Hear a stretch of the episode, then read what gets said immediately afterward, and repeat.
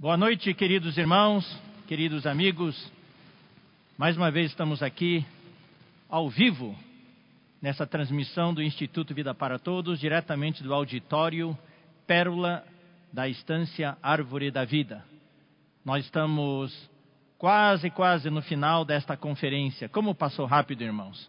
Como passou rápido? Nós tivemos dois fins de semana pré-conferência Começamos na sexta-feira passada e agora já é sexta-feira, a última sexta-feira. Temos ainda a palavra amanhã à noite e domingo de manhã e de noite. Claro, depois da conferência teremos ainda ah, quatro fins de semana para nós podermos concluir todas as mensagens. Ah, hoje à noite nós teremos a mensagem número 13. O título é O Combate à Carreira, à Fé. Ah, quando o Senhor me deu esse encargo, ah, como sempre é. Eu achava que não ia ter muito material, mas agora eu vou ter que combater o bom combate para terminar na hora. Né?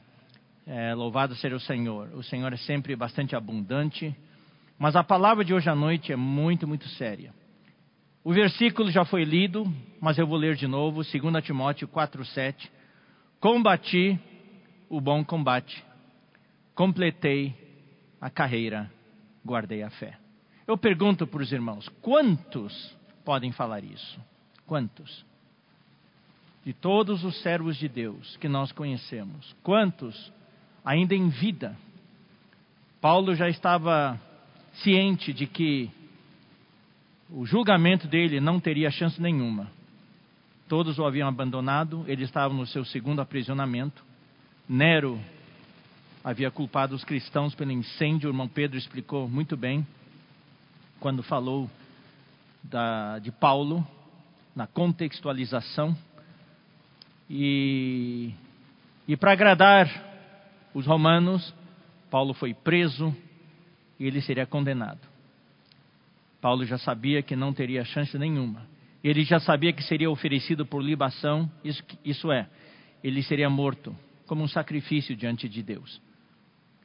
Daí, ao escrever para Timóteo na sua segunda epístola, ele falou essa frase de grande efeito, impactante: Combati o bom combate, completei a carreira, guardei a fé. Eu pergunto para os irmãos, quando nós lemos esse versículo, qual a reação que nós temos? É de encorajamento ou a gente fica um pouco desencorajado, dizendo: Isso aqui não é para mim, é só para Paulo. Ele podia falar isso, mas eu, eu não consigo. Mas nós queremos ver hoje à noite que Paulo, como o irmão Pedro falou para nós quando falou da vida de Paulo, o apóstolo Paulo foi um modelo para nós. E nós vamos ver ao longo da palavra esta noite que o que ele experimentou não foi só para ele, mas foi para o corpo de Cristo. Ele abriu o caminho, ele foi como se fosse um pioneiro. Depois do Senhor Jesus, ele é o que abriu mais frentes, teve mais experiência, mais experiência do que qualquer outro apóstolo. E claro, o apóstolo João teve muita profundidade na experiência da vida.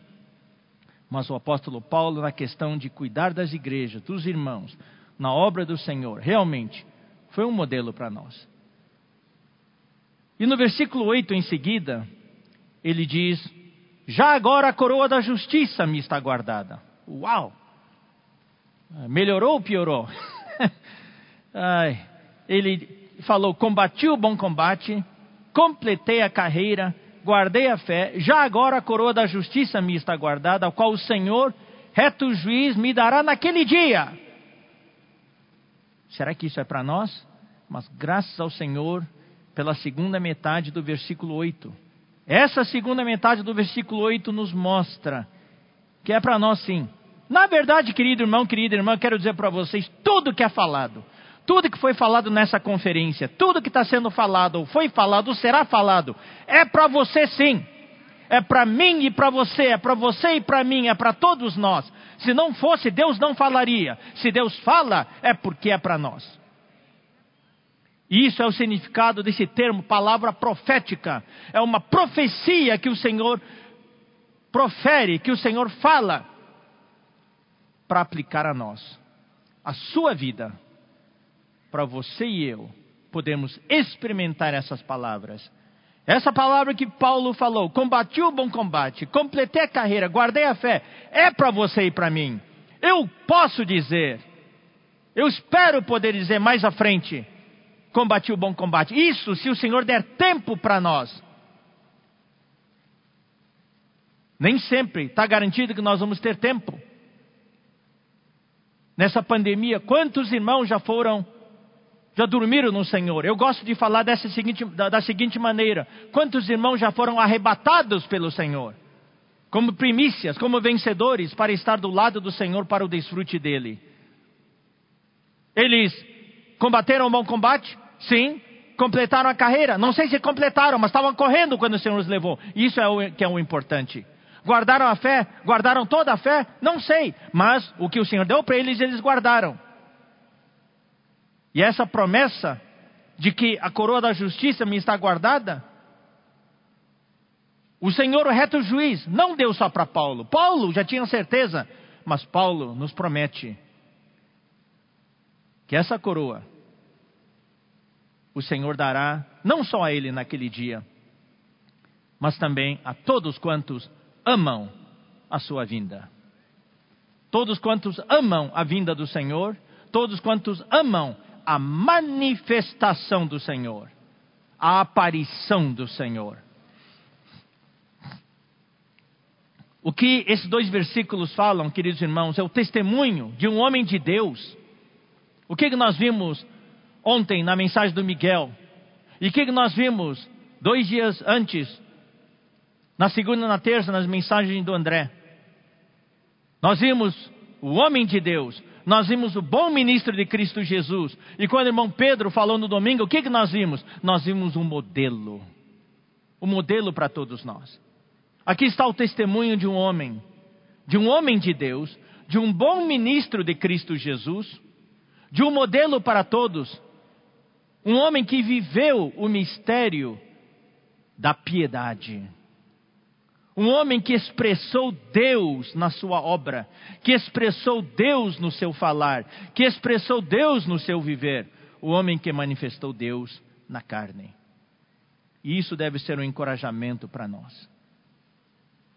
Queridos irmãos, eu não posso deixar de mencionar, ao ler esses dois versículos, 2 Timóteo 4, 7 e 8, desse novo conceito que o Senhor nos deu pela misericórdia dele você marcou aquela data, 6 de dezembro, quando o irmão Pedro Dong em São Paulo nos deu uma palavra cheia de esperança, cheia de visão, cheia de encorajamento, nos introduziu nesse novo conceito de ser vencedor, não dependendo do nosso estágio, mas do estado. O estágio talvez nós nunca alcancemos, porque talvez não tenhamos tempo. Isso se aplica para os irmãos novos. Porque nós somos os trabalhadores da última hora. Não temos 12 horas para crescer tanto, talvez, para atingir o nível daqueles irmãos que viveram já décadas diante de Deus. Mas o que Deus olha nesse tempo do fim, no desfecho dessa era, é o nosso estado é a condição que você está, é a tendência da sua curva e não o nível. Deus é misericordioso.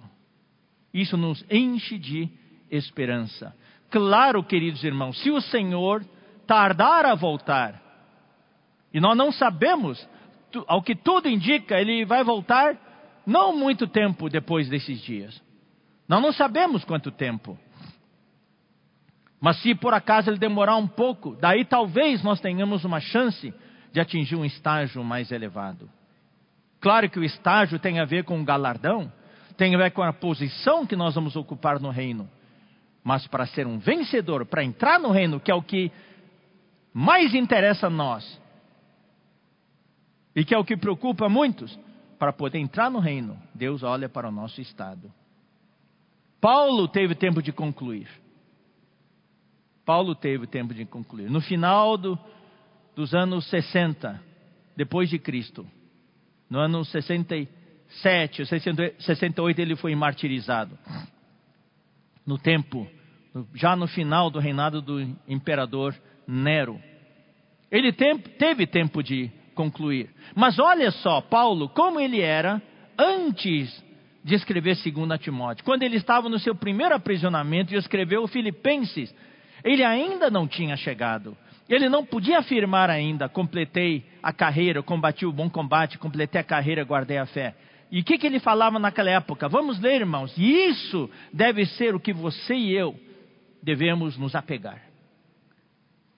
Vamos ler Filipenses, capítulo 3, versículo 12. Isso é o que nós chamamos de estado. Não que eu tenha já recebido ou tenha já obtido a perfeição. Não, não, eu não recebi tudo ainda. Não estou totalmente crescido, não cheguei lá ainda. Mas eu prossigo. Esse é o estado. Eu prossigo. Essa é a atitude que nós devemos ter. Eu tenho tempo? Não sei. Mas no tempo que eu tiver, eu vou prosseguir. Eu vou correr para frente. Eu vou avançar. Eu não vou ficar parado, chorando, me lamentando. Eu prossigo para fazer o quê? Para conquistar aquilo para que também foi conquistado por Cristo Jesus. Queridos irmãos, vocês sabem, você e eu fomos conquistados por Cristo Jesus para ganhar algo, para conquistar algo. O que é esse algo? Hoje nós temos clareza: é o reino dos céus. É reinar com o Senhor. É ser vencedor. Você foi salvo para vencer. Na verdade, você já foi salvo, vencedor. Essa é a condição inicial. Você já foi salvo com uma coroa nas mãos, não na cabeça ainda. Quem vai pôr na cabeça é o Senhor. Por isso que em Apocalipse 3 fala: conserva o que tendes, para que ninguém, conserva o que tens, para que ninguém tome a tua coroa. Isso quer dizer que você já tem uma coroa. Mas muitos, ao longo do percurso, por causa das estratégia, da estratégia do inimigo, dos ataques do inimigo, perdem a coroa. Vendem o seu direito de primogenitura. Paulo falou: Eu vou prosseguir para conquistar o reino, conquistar a condição de vencedor, conquistar aquilo para o que também eu fui conquistado por Cristo Jesus. Daí ele volta de novo a falar da sua atitude. Irmãos, quanto a mim, não julgo havê-lo alcançado. Eu ainda não alcancei, não cheguei lá ainda.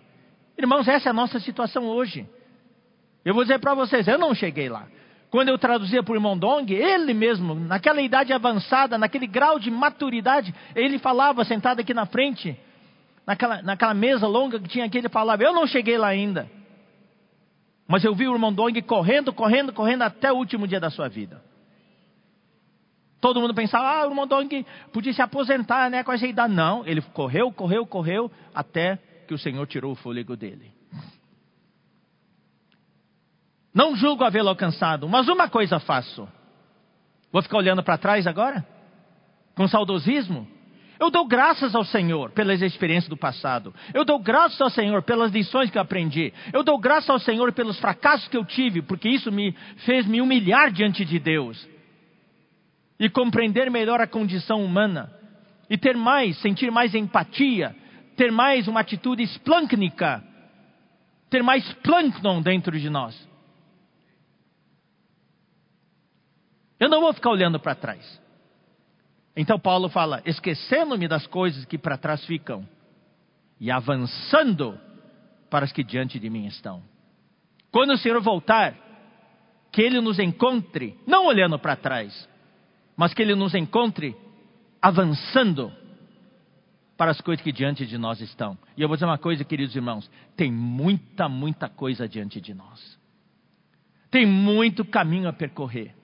Tem muita terra a conquistar. Eu prossigo para o alvo. Que alvo? O alvo de ser vencedor. Para o prêmio da soberana vocação. Soberana vocação é meio difícil de entender, né? Na verdade, eu vou traduzir uma palavra mais simples. Para o prêmio do chamamento lá do alto. O Senhor está com o prêmio na mão. Vem, vem. O irmão Dong costumava dizer: vem, vem, vem.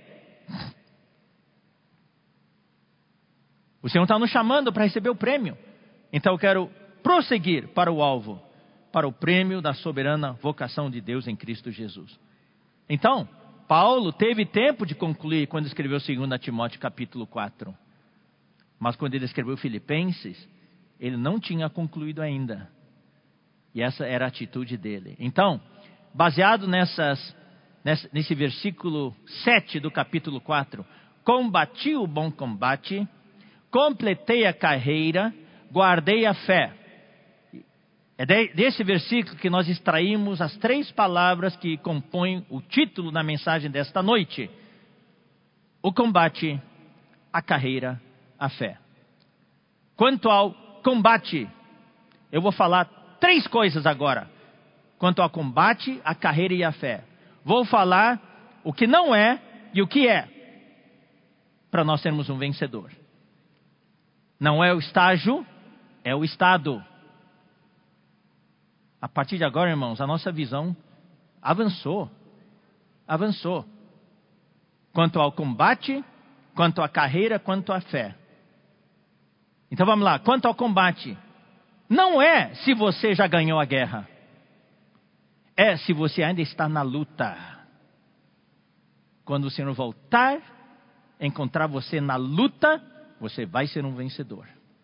Você pode não poder dizer, combati o bom combate. Mas quando o Senhor voltar a encontrar você combatendo na luta, você é um vencedor. Segundo, quanto à carreira, a corrida, não é se você já cruzou a linha de chegada, é se você ainda está correndo. Talvez são, sejam 30 voltas. Eu sou um recém-salvo, estou dando a primeira volta. Você sabe, as primeiras voltas que cansam mais. E eu já na primeira volta estou pensando em desistir, mas eu continuo correndo. Ainda faltam 40, ainda faltam 29 voltas. Se o Senhor voltar e me encontrar correndo, eu vou ser um vencedor. E o terceiro, com relação a guardar a fé. Não é se você já ganhou toda a fé. Lembra da figura do caminhãozinho, daquele pequeno vídeo, daquela fé enorme da economia de Deus, Talvez a sua fé ainda uma fezinha pequenininha. Não é se você já ganhou toda a fé. Objetiva é se você guardou o que você já ganhou. Os caminhõezinhos que chegaram e descarregaram, aquilo você guardou. Se você guardou aquilo, por pouco que seja, você é um vencedor. Então isso aqui nos dá bastante encorajamento. Combati o bom combate eu, nós podemos dizer: estamos combatendo o bom combate, estamos ainda na carreira e estamos guardando a fé. Se o Senhor demorar a voltar, um dia, talvez, quando o Senhor nos levar, nós possamos dizer: combati o bom combate. E esse versículo é muito usado nas reuniões em memória de irmãos que partiram, não é verdade?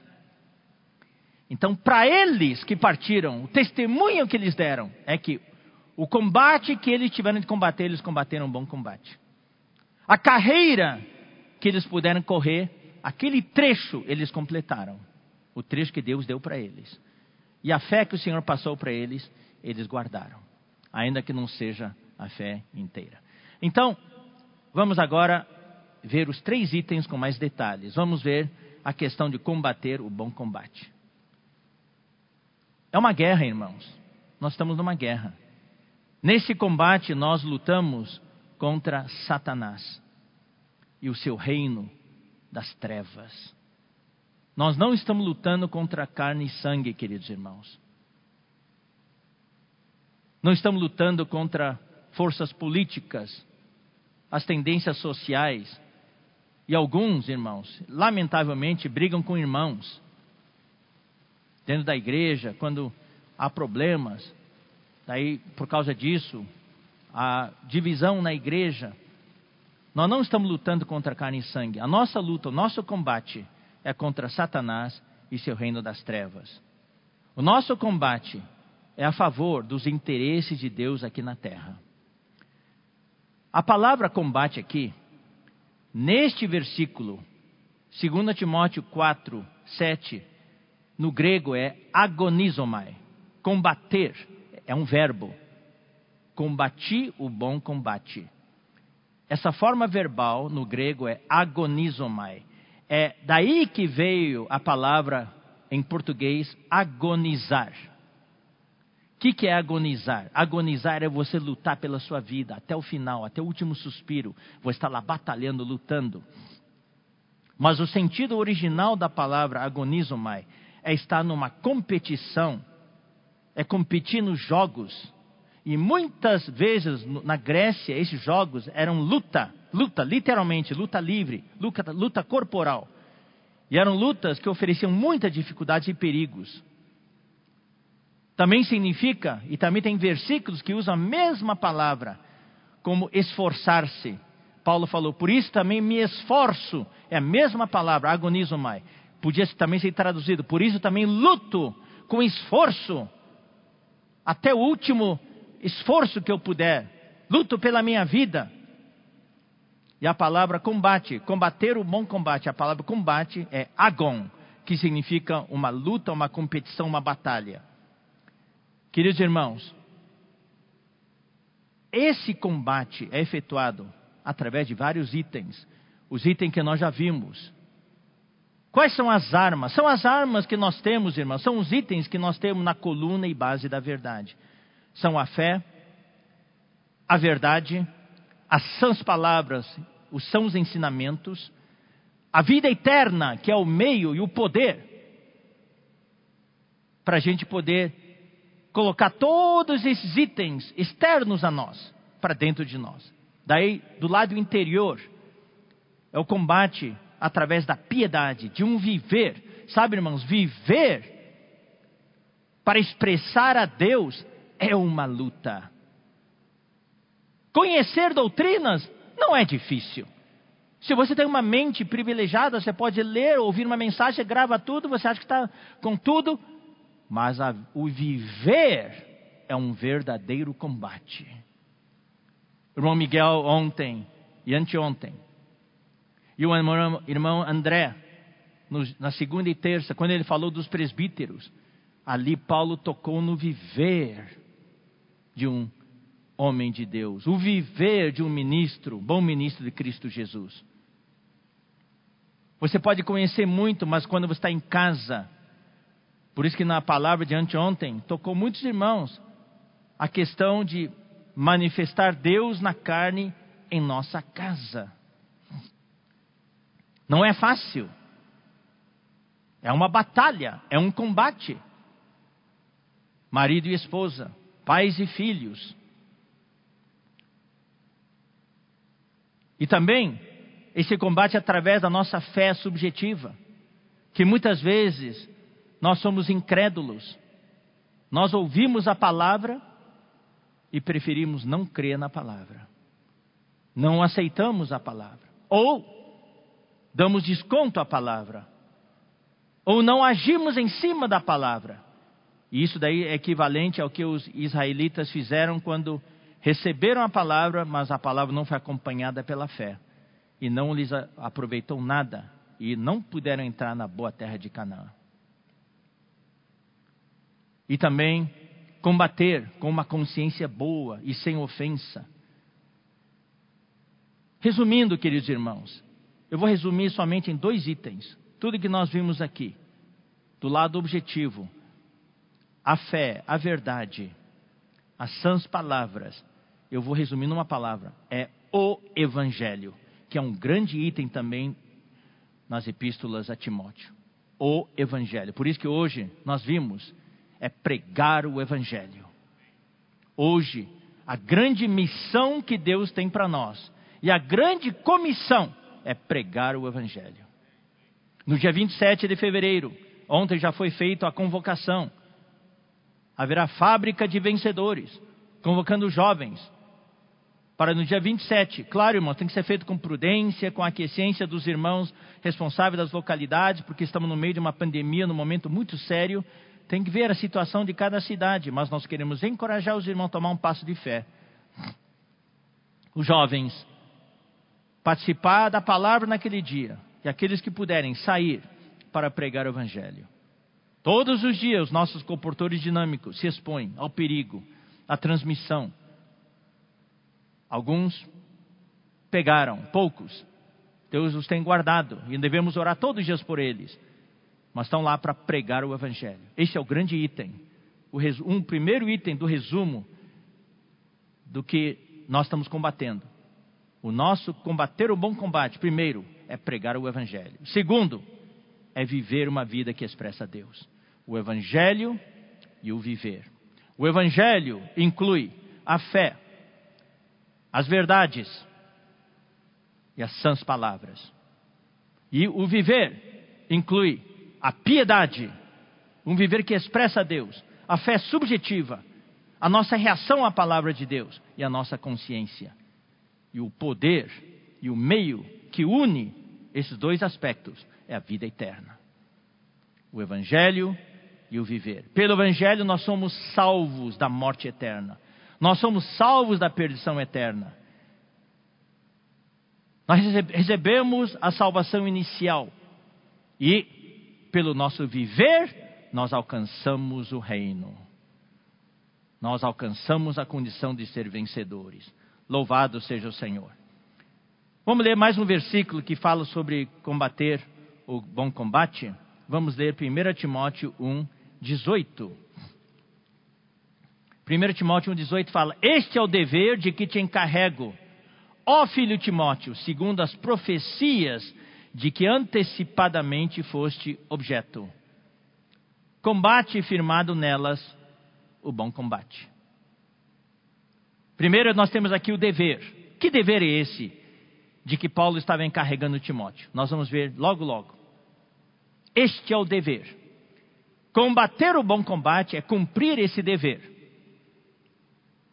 Se, mas o combater o bom combate é segundo as profecias de que antecipadamente Timóteo foi objeto. Daí Paulo falou: baseado nelas, baseado nessas profecias, combate o bom combate.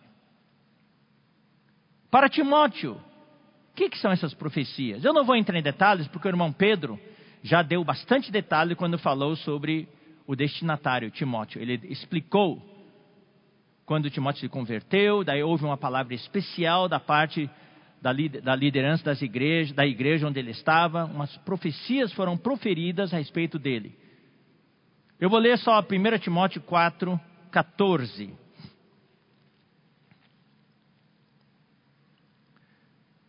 Fala assim: Não te faças negligente para com o dom que há em ti. Havia um dom especial em Timóteo, o qual te foi concedido mediante profecia. Houve uma palavra profética sobre você, e você recebeu esse dom com a imposição das mãos do presbitério. Houve a identificação da liderança da igreja, e esse dom foi passado para você através do Espírito Santo, através da imposição de mãos. Você vai dizer: Ah, mas não teve nenhuma profecia a meu respeito. Ninguém impôs as mãos sobre mim. Ninguém proferiu nada a meu respeito. Irmãos, não é bem assim. Naquele tempo era só o começo da história da igreja. Hoje nós estamos na era dos sete espíritos. No tempo de Paulo não havia esse ambiente que nós temos hoje. Tem as profecias, hoje eu não tenho. Segundo as profecias de que antecipadamente fosse objeto. Tem ou não tem as profecias? Eu vou dizer para vocês, queridos irmãos, tem. Hoje essas profecias são a palavra profética. E você está recebendo essas profecias com muita frequência. Hoje à noite você está sendo objeto dessas profecias. E nós, ao falarmos, em nome do Senhor Jesus, com o Espírito Santo, estamos, apesar de não ser algo físico, impondo as mãos sobre vocês. Queremos que vocês sintam a imposição de mãos. E não é imposição de mãos precipitado, não. É algo que o Espírito sabe. O Espírito sabe para quem é essa palavra profética que está sendo dirigida. E quando você for ungido ouvindo essa palavra, você for tocado, tenha certeza, é o Espírito impondo as mãos sobre você. E essas profecias estão sendo proferidas para você hoje. Foram proferidas desde o primeiro dia da conferência. E todas as semanas estão sendo proferidas. Se você tem um coração aberto, você vai sentir o poder, a imposição de mãos. Combate firmado nelas o bom combate. Para Timóteo foi falado isso, e eu digo para você, queridos irmãos, queridas irmãs, combate baseado na palavra profética, o bom combate. Porque essa palavra profética é para você. Se você tem um coração aberto, é para você. Se você fecha o seu coração, não é para você. Deus quer que seja para você. Hoje não tem acepção de pessoas. Por isso que no tempo do Espírito, dos sete Espíritos, é quem tem ouvidos para ouvir, ouça. Se você tem ouvidos para ouvir e você ouve, essa palavra profética é para você. Você é objeto dessa palavra profética. E a ordem é combate baseado nelas, firmado nelas, nessa palavra profética, o bom combate. Então, queridos irmãos, não diga essa palavra não é para mim. No dia do tribunal de Cristo, no dia do juízo, ninguém vai poder dar a desculpa. Oh, aquela palavra não era para mim. Não, se o Espírito está falando hoje, é porque é para você. Se você não está nessa reunião, claro, se você não está nessa reunião, você não está ouvindo, né? Então, se você não está nessa reunião, essa palavra não é para você. Mas se você está nesta reunião, você está ouvindo, você está não apenas conectado, mas você está ligado, ligadão. Não esteja apenas conectado, irmãos, no, na internet, no celular, mas você está ligado a outras coisas. Você está ligadão na palavra. Daí, essa palavra é para você. É para você.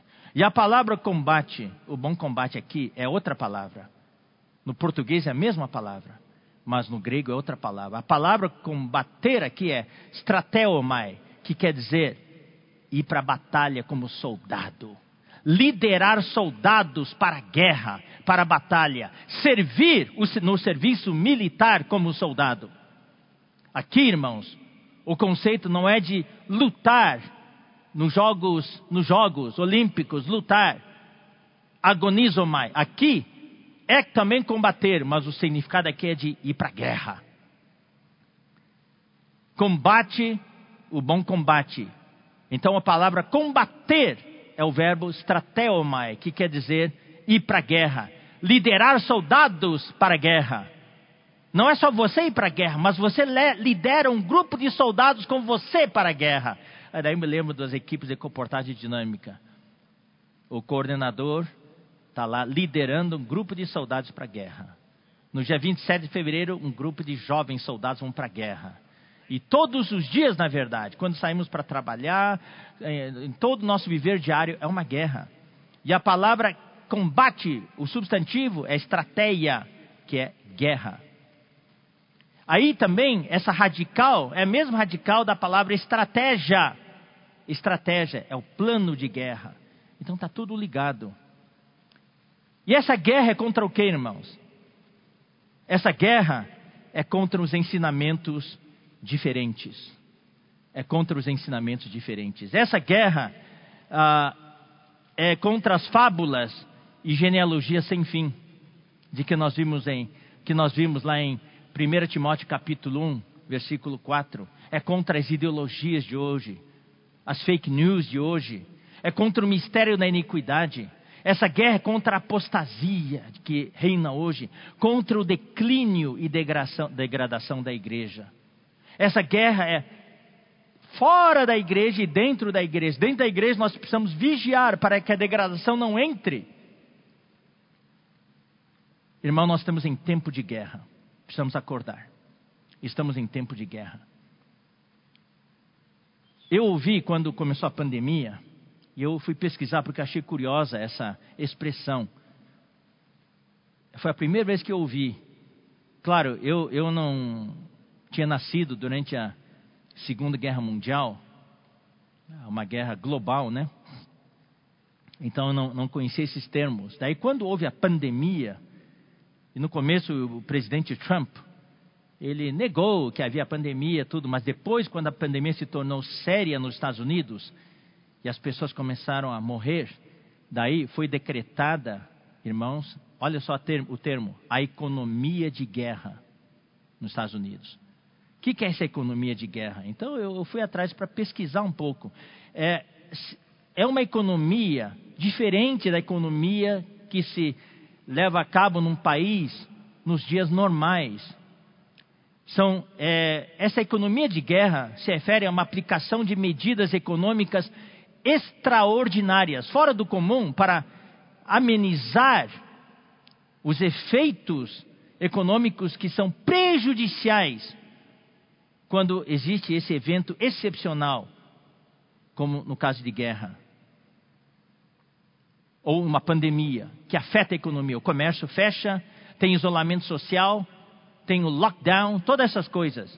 E daí tem que impor, se impor a austeridade econômica, a redução de consumo e aumentar a produção agrícola e a produção da indústria pesada, indústria bélica. Isso no tempo das, da guerra uh, global, quando um país entra em guerra. Isso aconteceu na Segunda Guerra Mundial. E na pandemia, apesar de não ser como numa guerra mundial, mas muitas dessas estratégias da, da economia de guerra foram aplicadas. Pois bem, irmãos, eu vou dizer uma coisa. Nós hoje não estamos vivendo dias normais. O tempo do fim se aproxima, nós em, estamos em tempo de guerra. Irmãos, precisamos acordar. Não pensem que a gente vai poder voltar a viver aquela vida tranquila como era antes. Não, irmãos. Essa pandemia foi permitida por Deus, tudo no mundo mudou. E agora vem essas variantes. E, as, e, e, as, e os laboratórios e as farmacêuticas têm que agora procurar também variantes da, da, da, do, da vacina para poder combater essas variantes do vírus, não sabemos mais o que, que vai acontecer. Estamos em tempo de guerra. A impiedade está cada vez maior. A iniquidade se espalha cada vez mais. E se nós não tomarmos cuidado, nós vamos ser infectados, queridos irmãos. Nós estamos em tempo de guerra. É por isso que esse versículo é muito atual. Combate o bom combate. Combate firmados nela, nelas, nas profecias, o bom combate. Nós precisamos adotar a economia de guerra na igreja agora. Por isso, vocês estão prestando atenção? O Senhor está convocando o exército dos jovens. Por isso que o Senhor está falando do milagre da aurora. Estamos numa outra esfera, queridos irmãos. Vamos acordar. Não adianta olhar para trás. Quando que vai voltar como era? Era. Atrás não. Não vai mais voltar ao que era. Nós temos que olhar para frente. Como mudar a minha vida? Como me adaptar à nova realidade? Para combater este bom combate.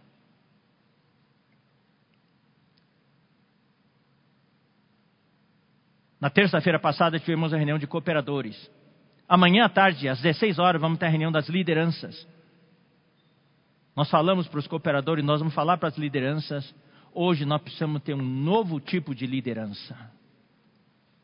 Não há mais aquela liderança nos moldes antigos. Nós precisamos ver que estamos em tempo de guerra. Hoje a nossa liderança é conduzir o povo de Deus para ser vencedor. O povo de Deus para entrar no reino. Uma liderança que esteja adaptada à situação atual, que possa cuidar dos irmãos, dos seus detalhes, do seu viver diário, das suas dificuldades, mas também poder passar para os irmãos a visão profética do chamamento do Senhor, para nós sermos a geração que possa introduzir a parousia dele. O versículo fala: Este é o dever de que te encarrego. Então vou tentar rapidamente, que está sendo cada vez mais difícil quando falo rapidamente, explicar um pouco o que quer dizer esse dever. Este é o dever de que te encarrego. Quando fala do dever, este é o dever, ele se refere aos versículos anteriores, versículos 11 a 17. Então vamos ler o versículo 11, começando com o versículo 11. Do 11 a 17 nós temos esse dever de que Paulo estava encarregando Timóteo. E o combater o bom combate é cumprir esse dever. Versículo 11 fala: segundo o evangelho da glória do Deus bendito, do qual fui encarregado. Esse dever, irmãos, é o evangelho.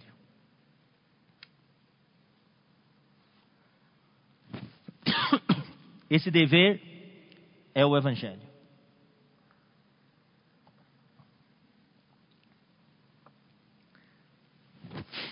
A linha subjacente, a linha que está no subterrâneo de todo o livro de Timóteo é o Evangelho. O encargo de Paulo era o Evangelho. Logo no capítulo 1, ele já deixa isso bem claro.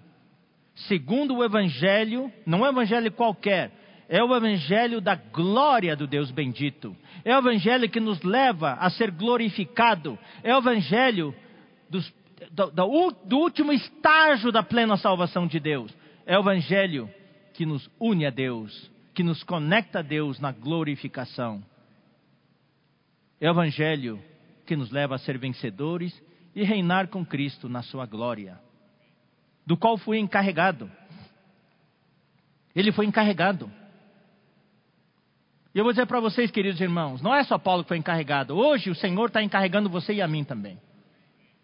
Em Romanos 2,16, vamos ler Romanos 2,16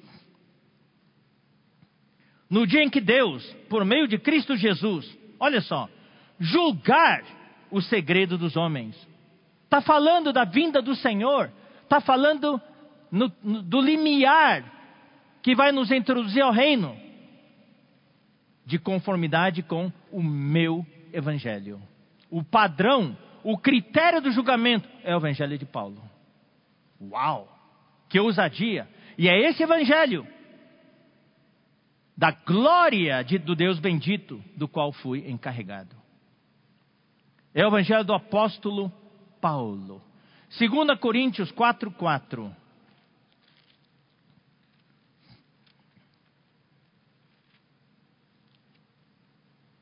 Nos quais o Deus deste século cegou o entendimento dos incrédulos.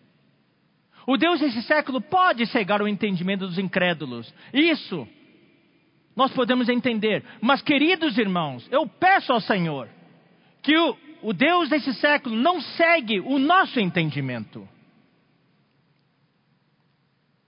Que ao ouvirmos a palavra, o nosso entendimento esteja aberto, para que lhes não resplandeça a luz do Evangelho da glória de Cristo, esse evangelho não é um evangelho qualquer, é o evangelho da glória de Cristo.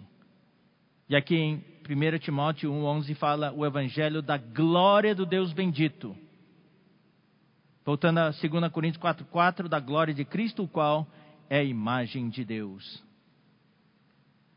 Esse evangelho da glória do Deus bendito é o evangelho que está em 1 Timóteo 1,4 é o evangelho da economia de Deus.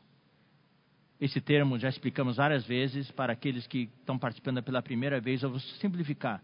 É o evangelho do plano macro de Deus para o universo e especificamente para a igreja. E Paulo fala desse evangelho do qual fui encarregado. Eu sinto que nesses dias atuais, Irmãos, nós não podemos só ser um cristão passivo. Nós temos que ir diante de Deus. Eu me lembro quando o irmão Dong estava conosco. Alguns de nós oramos: Senhor, dá para mim o encargo que tu deste ao irmão Dong. Dá para mim a missão de que encarregaste o irmão Dong. Nós todos precisamos de uma missão. A pior coisa, irmãos, é servir a Deus sem uma missão. Eu morei nos Estados Unidos por 10 anos. Eu vi lá as consequências dos soldados que voltaram das guerras do Vietnã.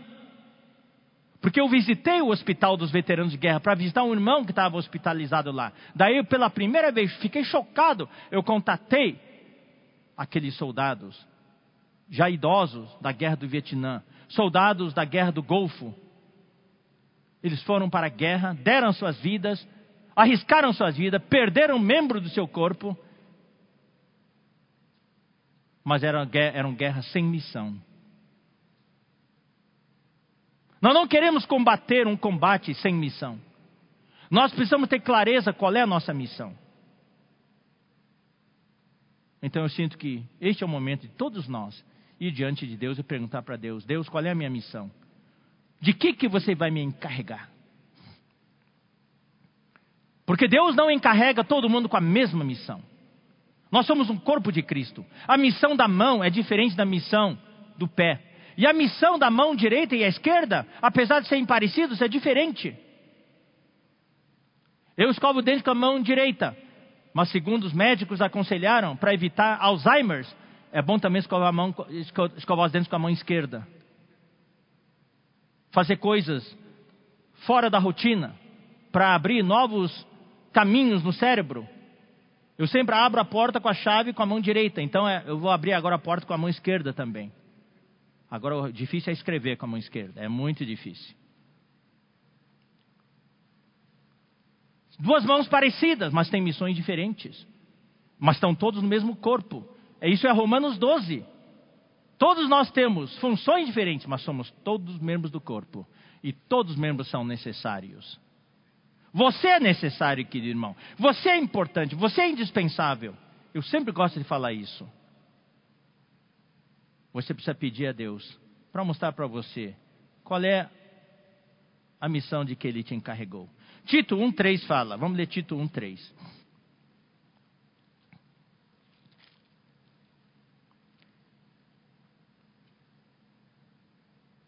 Em tempos devidos, manifestou a sua palavra, mediante a pregação que me foi confiada por mandato de Deus nosso Salvador. Essa palavra mandato só é usada nas epístolas de Timóteo e Tito. Se você ler 1 Timóteo 1,1, olha só que interessante. Paulo, apóstolo de Cristo Jesus, pelo mandato de Deus, pela ordem de Deus,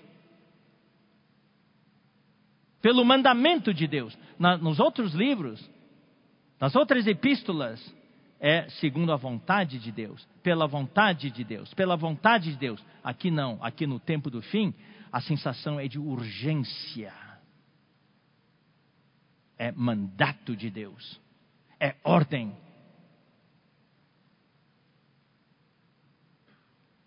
Tem que fazer as coisas rápido, não tem mais tempo. A sensação é de urgência. Irmão Pedro, meses atrás, usou esse termo. Nós precisamos sentir, irmãos, ter sentimento de urgência.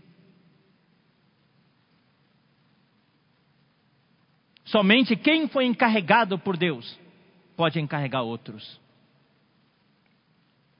Hoje nós precisamos ser isso. Todos nós precisamos ser modelos, seguir o modelo de Paulo e também seguir o modelo dele e produzir Timóteos.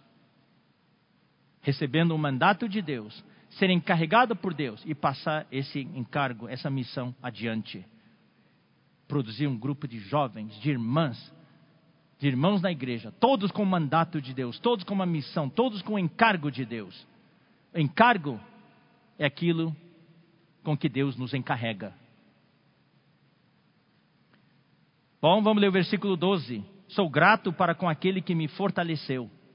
Cristo Jesus, nosso Senhor que me considerou fiel, designando-me para o ministério. Então existe essa expressão, encarregado, designando-me para o ministério. O evangelho do qual fui encarregado. Eu fui designado para o ministério. Esse, isso é exteriormente. Nós somos designados, somos encarregados exteriormente. E nós gostamos, muitas vezes, só de ficar nas coisas exteriores. Mas Paulo está ensinando para nós: não é só coisas exteriores. Não é só você ter recebido o encargo de Deus exteriormente. Não é só Deus te designar para cumprir um ministério exteriormente. Nós precisamos ser fortalecidos interiormente.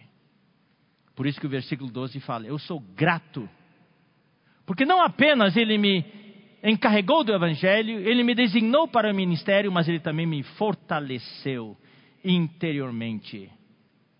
E quem que me fortaleceu? Cristo Jesus, nosso Senhor. Vamos ler Filipenses 4:13.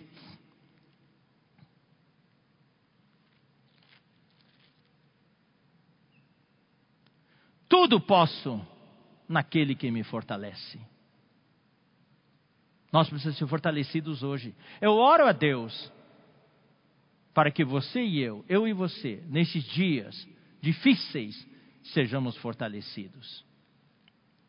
Mas não podemos ficar apáticos. Devemos buscar diante do Senhor ser fortalecido. Todos nós precisamos ser fortalecidos. Ele me designou para o ministério, ele me considerou fiel. Eu sou fiel? Não sou fiel, mas ele me considerou fiel. Graças a Deus pela misericórdia dele. Então, fiel aqui é o que está em Mateus 24, 45, que é muito encorajador. Mateus 24, 45 fala: Quem é, pois, o servo fiel e prudente, a quem o Senhor confiou os seus conservos para dar-lhes o sustento a seu tempo? O que, é fiel? Fiel aquele com quem o Senhor pode contar. Em inglês fala 24, 7. 24 horas por dia, 7 dias da semana. A toda hora, toda, é um escravo, um servo que está postado ao lado do Senhor, e quando ele olhar, eu estou aqui, eis-me aqui, Senhor. Isso é ser fiel. E daí, versículo 46, que mostra o estado. Bem-aventurado é que ele serve, a quem seu Senhor, quando vier, estiver já maduro, estiver já totalmente cheio de vida. Não, estiver fazendo assim, alimentando os seus conservos capítulo 25, versículo 21 e 23. Disse-lhe o Senhor: Muito bem, servo bom e fiel, foste fiel no pouco, sobre o muito te colocarei. Entra no gozo do teu Senhor. E 23 fala a mesma coisa, mesma frase: servo bom e fiel. Louvado seja o Senhor. Ele nos considerou fiel, pela misericórdia dele, designando-me eu vou ler alguns versículos que mostram que Paulo, o que, que Paulo está falando aqui? Paulo, ele era um modelo. Ele era um modelo, ele. Era difícil encontrar alguém como ele, mas ele reconhecia a sua posição. Aqui nós vemos a humildade dele. Ele era agradecido, mostra a gratidão dele. Ele se reconheceu fraco e o Senhor o, o fortaleceu. Ele falou claramente que esse evangelho, o Senhor o, o, havia encarregado dele. E o Senhor o havia designado para o ministério. Ele não era fiel, mas o Senhor o considerou fiel.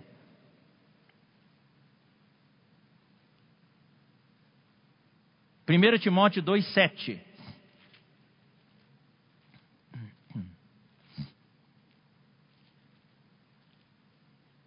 Fala, para isto fui designado pregador e apóstolo.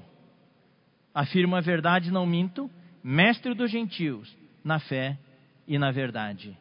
2 Timóteo 1,11.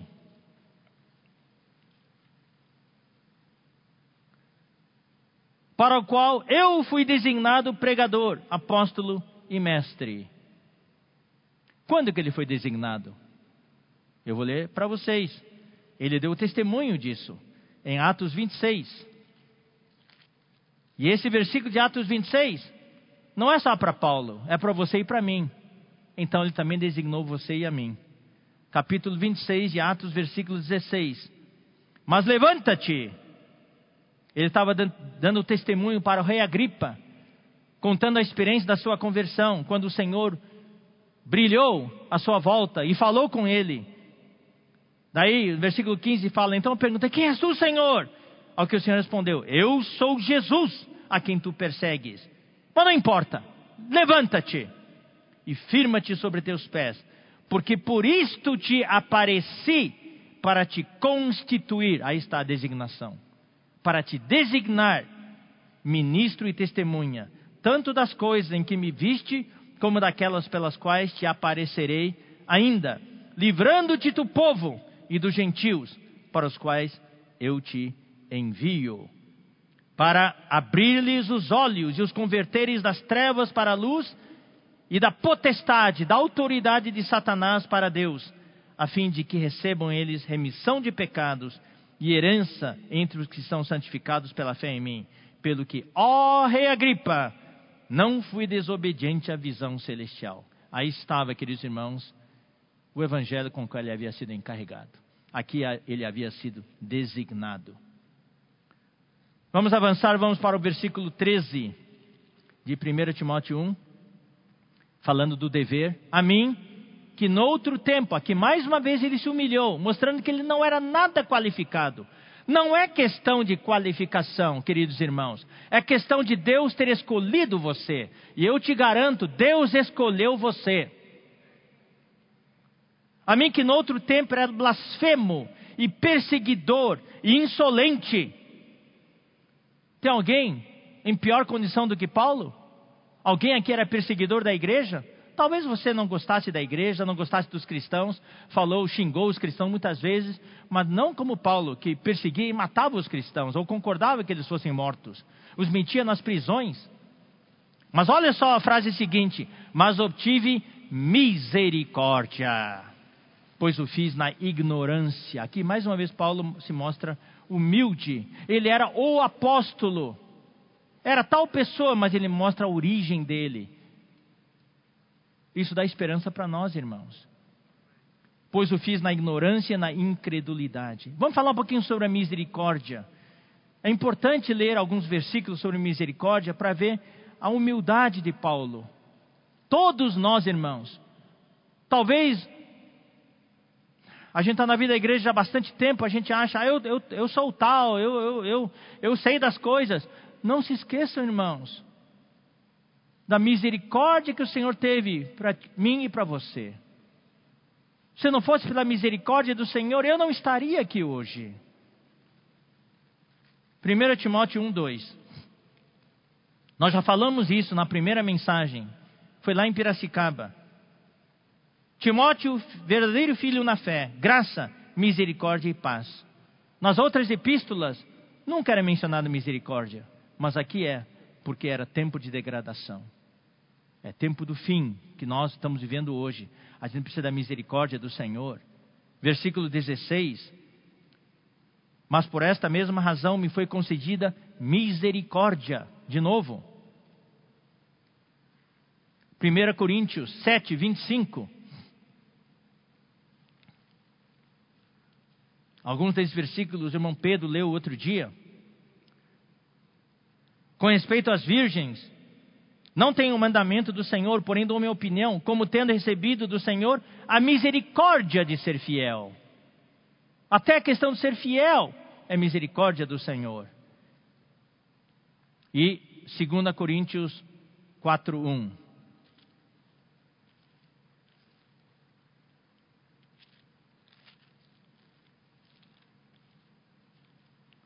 Pelo que tendo este ministério, é mérito nosso?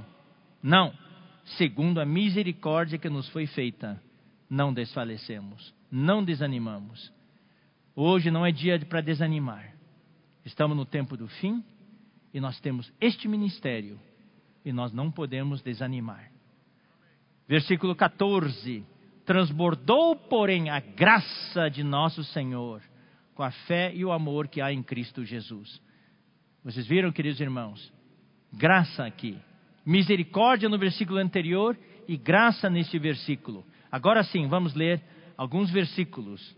Tem muito versículo sobre graça, eu escolhi só alguns. 2 Timóteo, capítulo 1, versículo 9.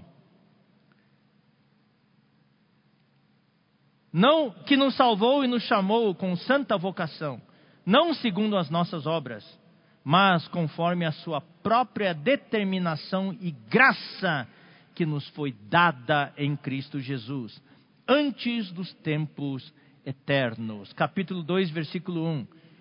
Tu, pois, filho meu, fortifica-te. Onde? Na graça que está em Cristo Jesus. Tito 2, 11.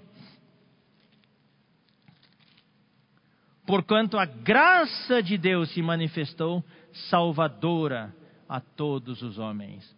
É pela graça que nós somos salvos. É pela graça que nós somos chamados. Capítulo 3, versículo 7.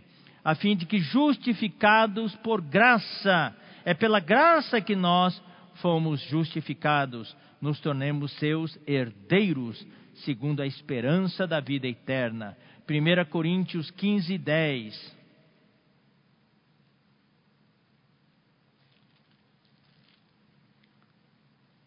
Mas pela graça de Deus, uau, esse versículo é demais. Esse aqui é o versículo que Pedro leu outro dia. Mas pela graça de Deus sou o que sou. Eu sou o que sou não por meu mérito, é pela graça de Deus. É pela misericórdia e pela graça. E a sua graça que me foi concedida não se tornou vã.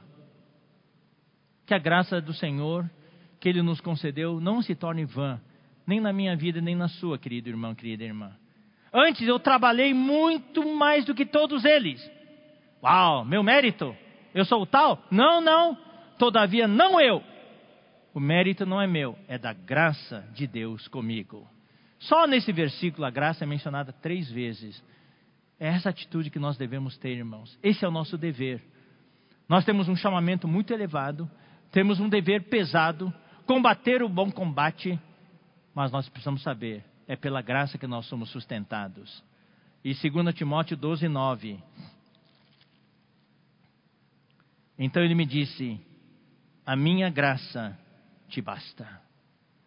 Porque o poder se aperfeiçoa na fraqueza. De boa vontade, pois mais me gloriarei nas fraquezas, para que sobre mim repouse, tabernacule o poder de Deus. Você se sente fraco? Graças a Deus.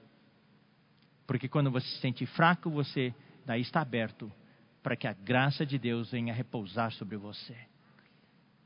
Que na nossa fraqueza nós possamos dizer: A tua graça me basta.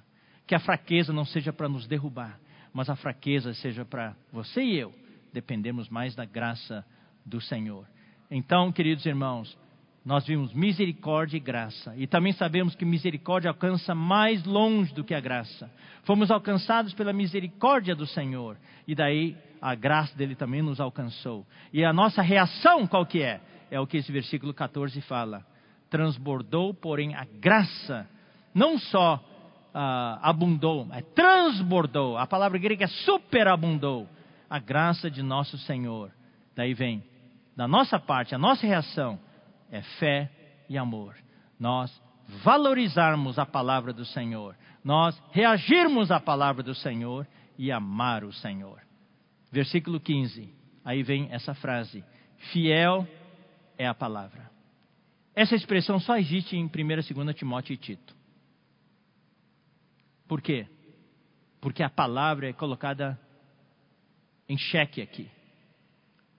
As pessoas começaram a crer em outras coisas exatamente como nos dias de hoje.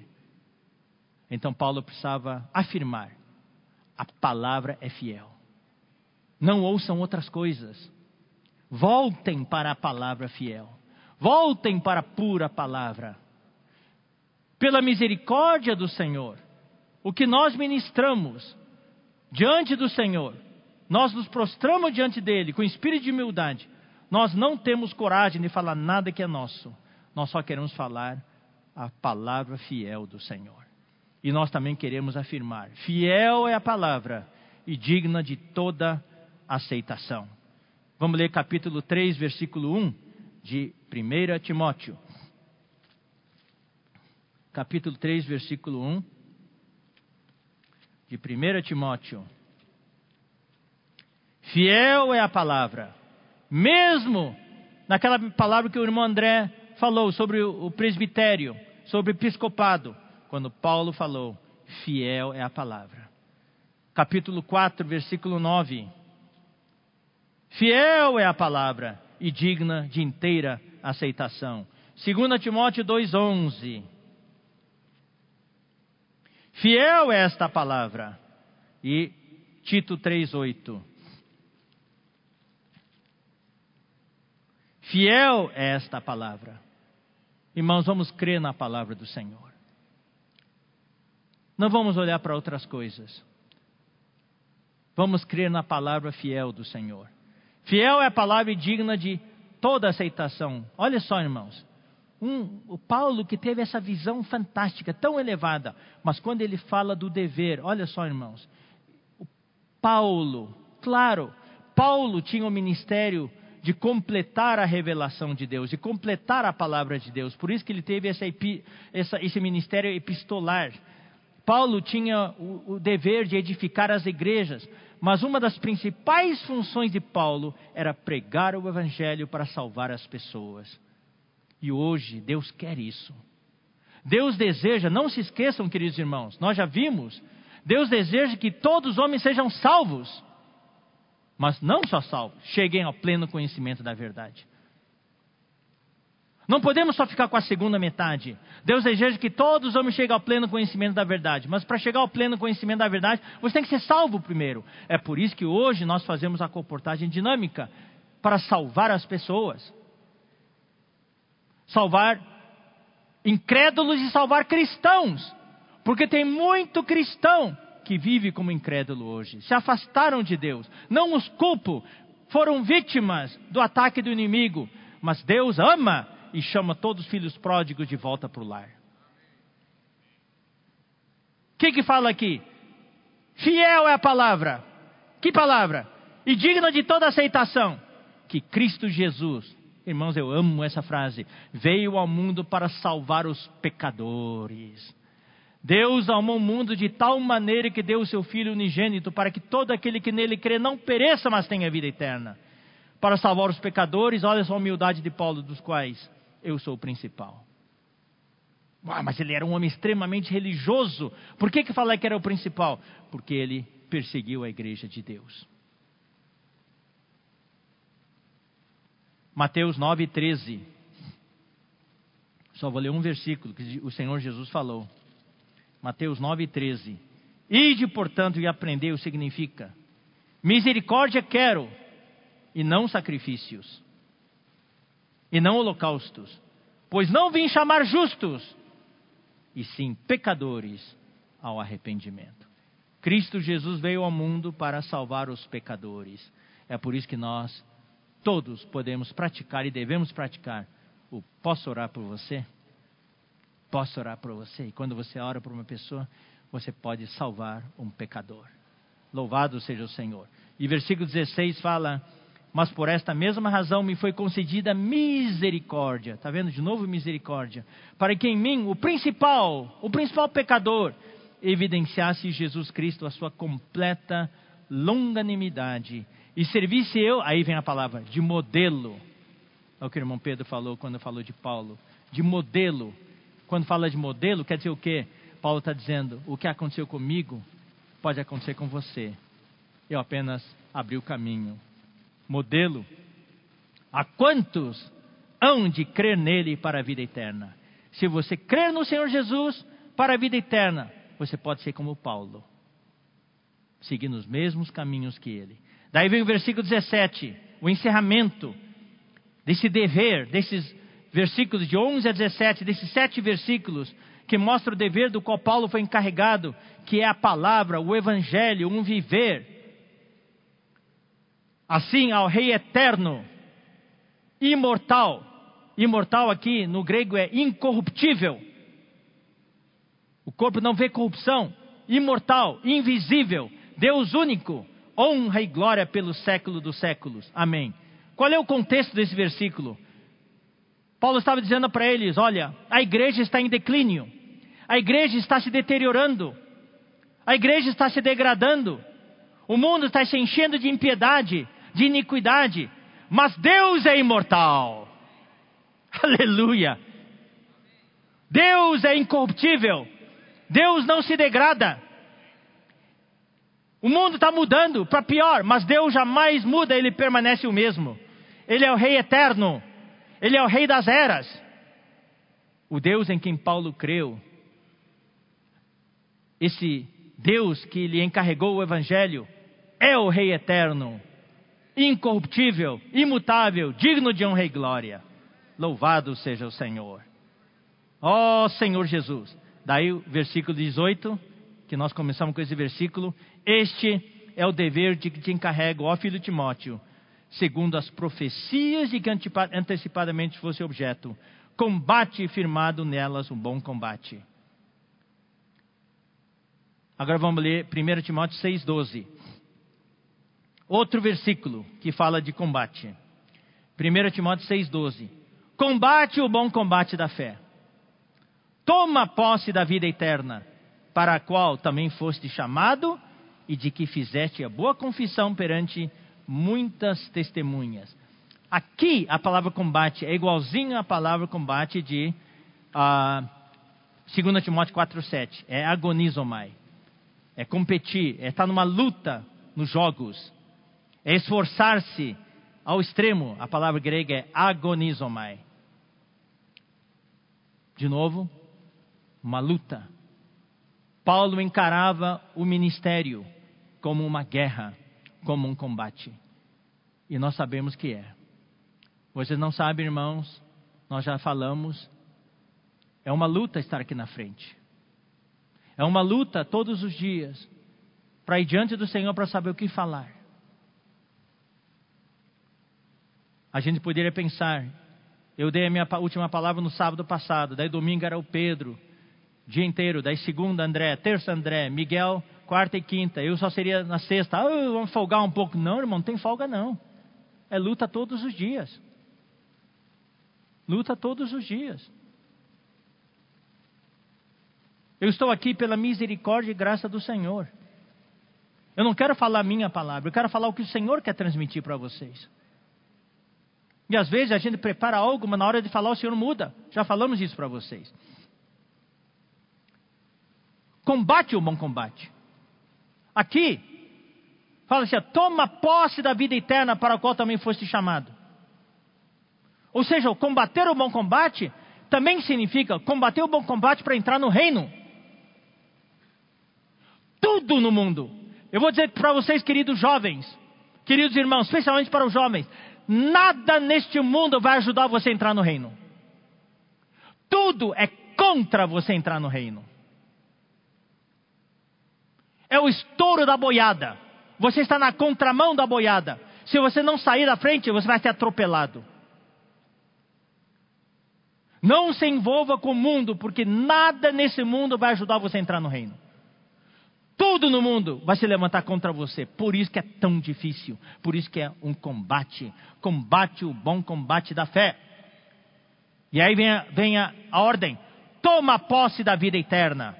Ah, como assim tomar posse? Eu já tenho a vida eterna. Exatamente. Uma coisa é ter a vida eterna, outra coisa é entrar na vida eterna, é tomar posse da vida eterna. Nem todo que me diz Senhor, Senhor entrará no reino dos céus, mas aquele que faz a vontade de meu Pai que está nos céus. Mas se você recebe o Senhor Jesus, você nasce de novo, você já entrou no reino de Deus. Mas para entrar no reino dos céus, você precisa ter um viver, você precisa fazer a vontade de Deus. Então não é só ter a vida eterna. Ter a vida eterna, você eu e eu já temos. Vamos estar na Nova Jerusalém, mas a nossa meta não é a Nova Jerusalém. Todos nós vamos estar na Nova Jerusalém. A nossa meta é estar no reino. Para estar no reino, não é só ter a vida eterna. Para estar no reino, você tem que tomar posse da vida eterna. Você tem que viver a vida eterna. Hoje! Muitos cristãos se confundem que a vida eterna é lá para o futuro, lá na eternidade, vou viver a vida eterna. Não, não, não, a vida eterna é para hoje, para agora. Para as 9 horas e 21 horas e 13 minutos do dia 19 de fevereiro de 2021. Tomar posse da vida eterna, tomar posse do poder da vida eterna para capacitar você, fortalecer você para poder combater o bom combate. Eu vou ler para vocês Mateus 19. Aqui nós temos o episódio do jovem rico. Um jovem exemplar, como muitos jovens são hoje, que fazem tudo direitinho, como manda o figurino. Sabe todos os protocolos da vida da igreja, faz tudo direitinho, seguem todos os protocolos. Eis que se aproximando, versículo 16, Mateus 19, 16. Eis que alguém aproximando-se lhes perguntou, lhe perguntou: Mestre, que farei eu de bom para alcançar a vida eterna? Respondeu-lhe Jesus. Ele perguntou o quê? Para alcançar a vida eterna. A palavra grega alcançar é que é ter. Ele estava preocupado em ter a vida eterna.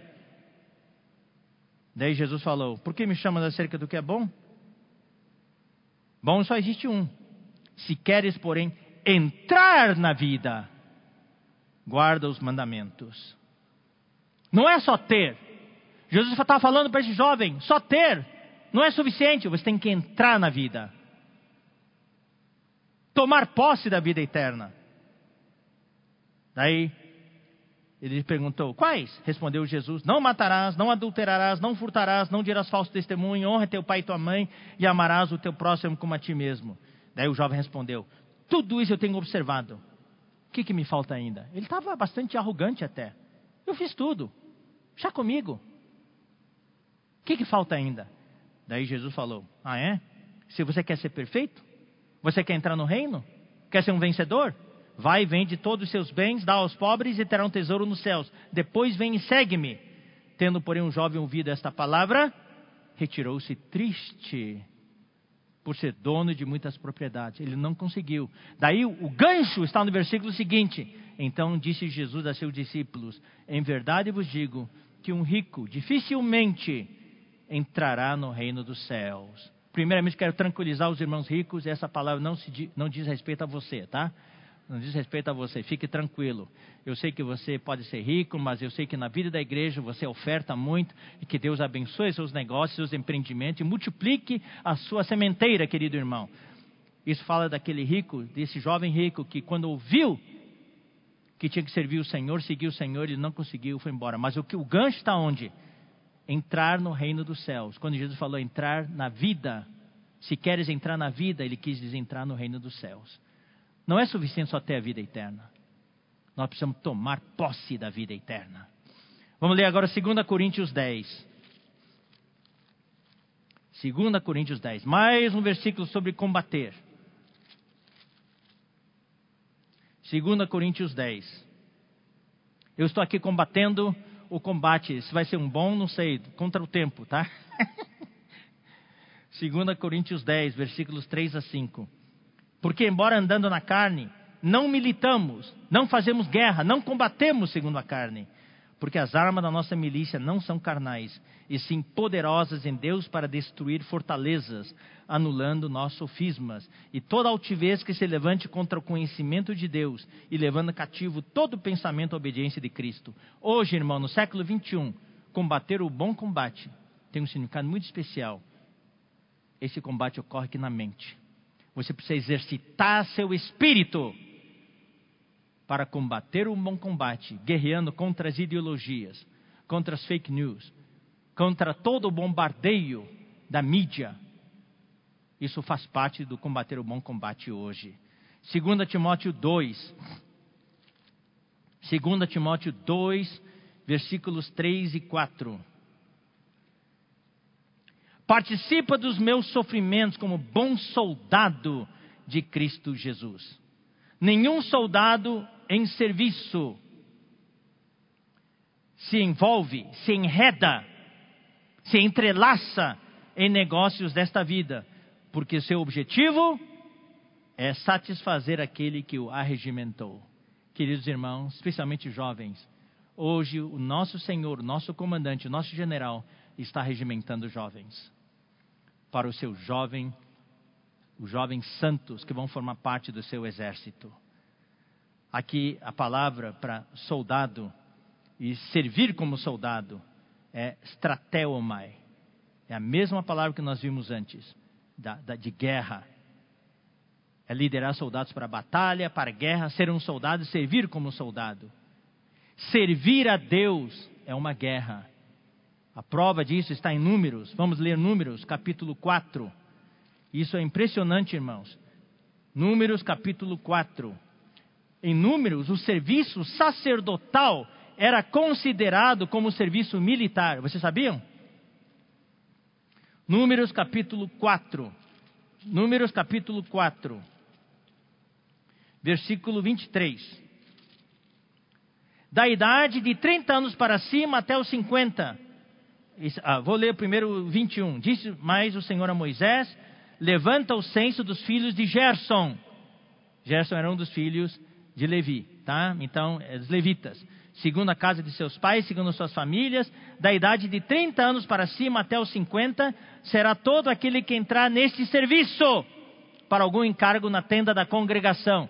Então, quando a gente lê serviço, a gente acha que é o serviço sacerdotal. Mas a palavra, a palavra hebraica aqui é tzaba, que significa serviço militar. Uau, queridos irmãos. Por isso que o livro que nós temos é os números, os serviços, uh, Israel, o serviço sacerdotal e o quê? Dos levitas.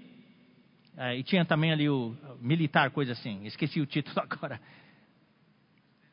Hã? Fala mais alto. Ah, o exército de Israel o serviço dos levitas. Exatamente. Os levitas eram soldados. O serviço levítico era um serviço militar.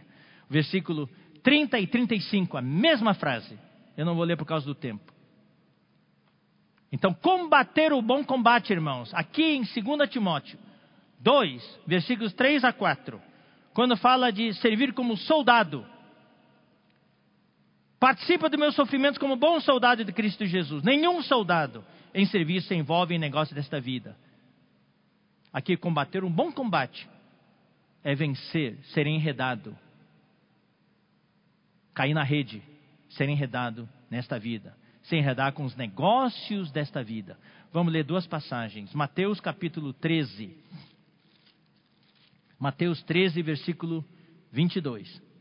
O que foi semeado entre os espinhos é o que ouve a palavra, porém os cuidados do mundo e a fascinação das riquezas sufocam a palavra, enredam, entrelaçam, vem e abraça e acaba, acaba sufocando e fica infrutífera.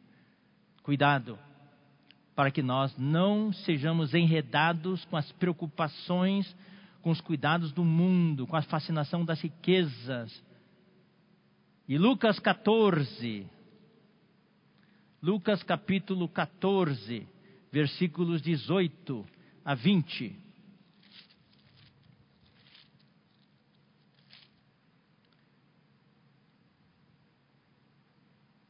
Vou ler o 17 também. A hora da ceia, uh, o homem enviou o seu servo para avisar aos convidados: Vinde, porque tudo já está preparado. Isso é o Senhor convidando as pessoas. Não obstante, todos a uma começaram a excusar-se. Disse o primeiro: Tudo que eu vou ler agora, entendam como ser enredado com os negócios dessa vida. Sempre vai ter alguma desculpa para você não servir o Senhor não dar a sua vida agora para o Senhor. Lá na frente você pode dar, mas agora você está ocupado, você não pode. Cuidado, irmãos. Comprei um campo e preciso ir vê-lo. Rogo-te que me tenhas por escusado. Outro disse: Comprei cinco juntas de bois e vou experimentá-las. Rogo-te que me tenhas por escusado. E outro disse: Eu me casei, por isso não posso ir sempre é uma coisa que vai nos enredar, os negócios desta vida. Se nós queremos combater um bom combate, ser um soldado de Cristo Jesus, nós não podemos ser enredados. Vamos ler também Lucas 9. Lucas 9, versículo 57. Indo eles caminho fora, alguém lhe disse: Seguir-te-ei para onde quer que fores. Mas Jesus lhes respondeu: as raposas têm seus covis e as aves do céu ninhos, mas o filho do homem não tem onde reclinar a cabeça. Daí esse homem foi embora, não queria mais seguir o Senhor. Ele foi enredado pelo, pelo conforto, A outro disse Jesus: Segue-me. Ele, porém, respondeu: Permite ir primeiro sepultar meu pai. Também os negócios desta vida o herdaram. Mas Jesus insistiu: Deixa os mortos e sepultar os seus próprios mortos. Tu, porém, vai e prega o reino de Deus. Outro lhe disse: Seguir-te-ei, Senhor, mas deixa-me primeiro despedir-me dos de casa. Sempre vai ter uma desculpa, irmãos. Sempre vai ter algo que vai te impedir de servir o Senhor, de se alistar no exército. Sempre. Ah, já logo, logo já vou. Mas daí, olha, passa 20 anos já, passa 30 anos e a nossa vida foi embora. Combate o bom combate. Mas Jesus lhe replicou: olha só a frase. Ninguém que tendo posto a mão no arado, olha para trás, é apto para o reino de Deus. Se você e eu queremos ser vencedores, a gente precisa pôr a mão no arado e olhar para frente, não olhar para trás. Se olharmos para trás, já era. Queridos irmãos, é uma questão de atitude, é uma questão de estado. Quanto campo você vai arar, não sei, mas quando o Senhor voltar, você estiver com a mão no arado, olhando para frente, você vai ser um vencedor. 2 Timóteo 2,5. 2 Timóteo 2,5 agora. Igualmente o atleta. Atleta aqui é a mesma, é, é outra palavra, mas também significa competir numa luta. Então, a, a tradução exata seria aquele que compete numa luta, aquele que compete numa, num combate. Não é coroado se não lutar segundo as normas. Existem as normas. Por isso que nós precisamos conhecer a palavra fundamental e a palavra profética. Não é fazer as coisas de acordo com o que você acha, tem que ser de acordo com o procedimento que está em 1 Timóteo, procedimento da casa de Deus. Então foram passadas muitas palavras que mostram como nós devemos proceder na casa de Deus. E por último, 1 Coríntios 9, 25. 1 Coríntios 9, 25. Todo atleta, aqui é todo atleta, é todo aquele que luta nos jogos, a palavra é agonizomai. É a mesma palavra. Todo aquele que está envolvido no combate, em tudo se domina. Tem que exercitar o espírito. O espírito tem que dominar. Aqueles para alcançar uma coroa corruptível, nós, porém, a incorruptível. Vocês estão vendo, queridos irmãos? Tudo aqui é no contexto de entrar no reino, ser um vencedor. Combate o bom combate. Louvado seja o Senhor. Bom, o tempo já terminou, né? Eu ainda tenho que falar sobre correr a carreira e guardar a fé. O que, que, eu vou fazer? Vou deixar para a próxima? Ó oh, Senhor Jesus, é melhor deixar para a próxima, porque senão vai ser mais uma daquelas que vai até às 10 horas. Então, bom, queridos irmãos, eu tentei combater o bom combate do tempo, não consegui, tá? Não consegui, os irmãos me perdoem, mas fico devendo os dois próximos itens: correr a carreira, guardar a fé. Eu vou terminar falando o seguinte, queridos irmãos. Esse versículo, combati o bom combate, completei a carreira, guardei a fé.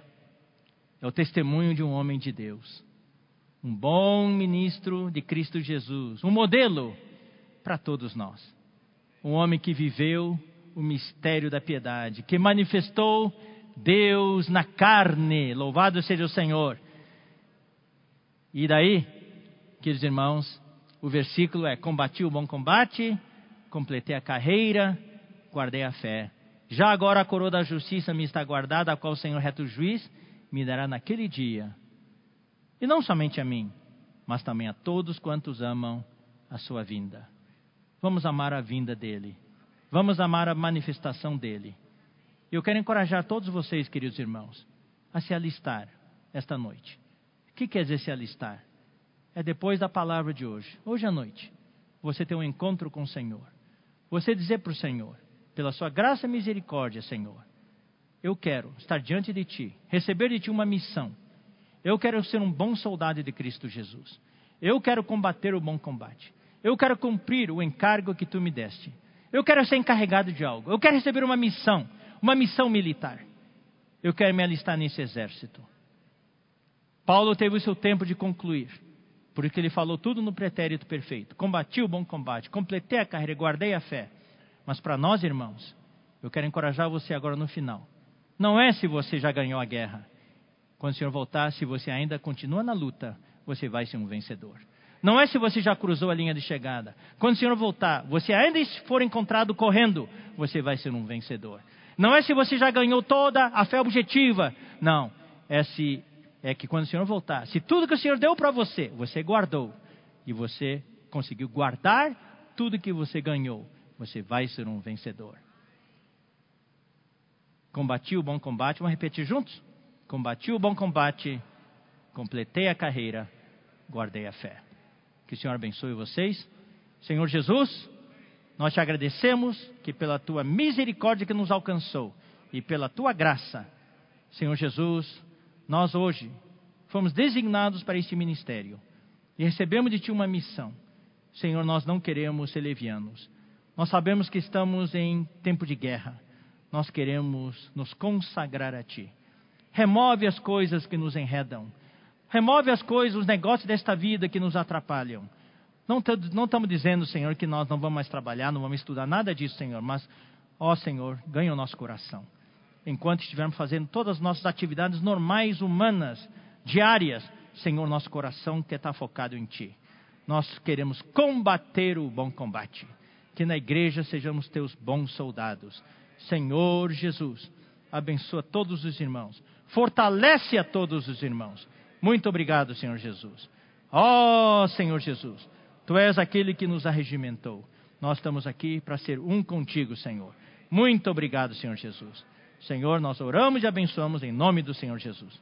Amém? Amanhã à noite nós continuaremos. Jesus é o Senhor.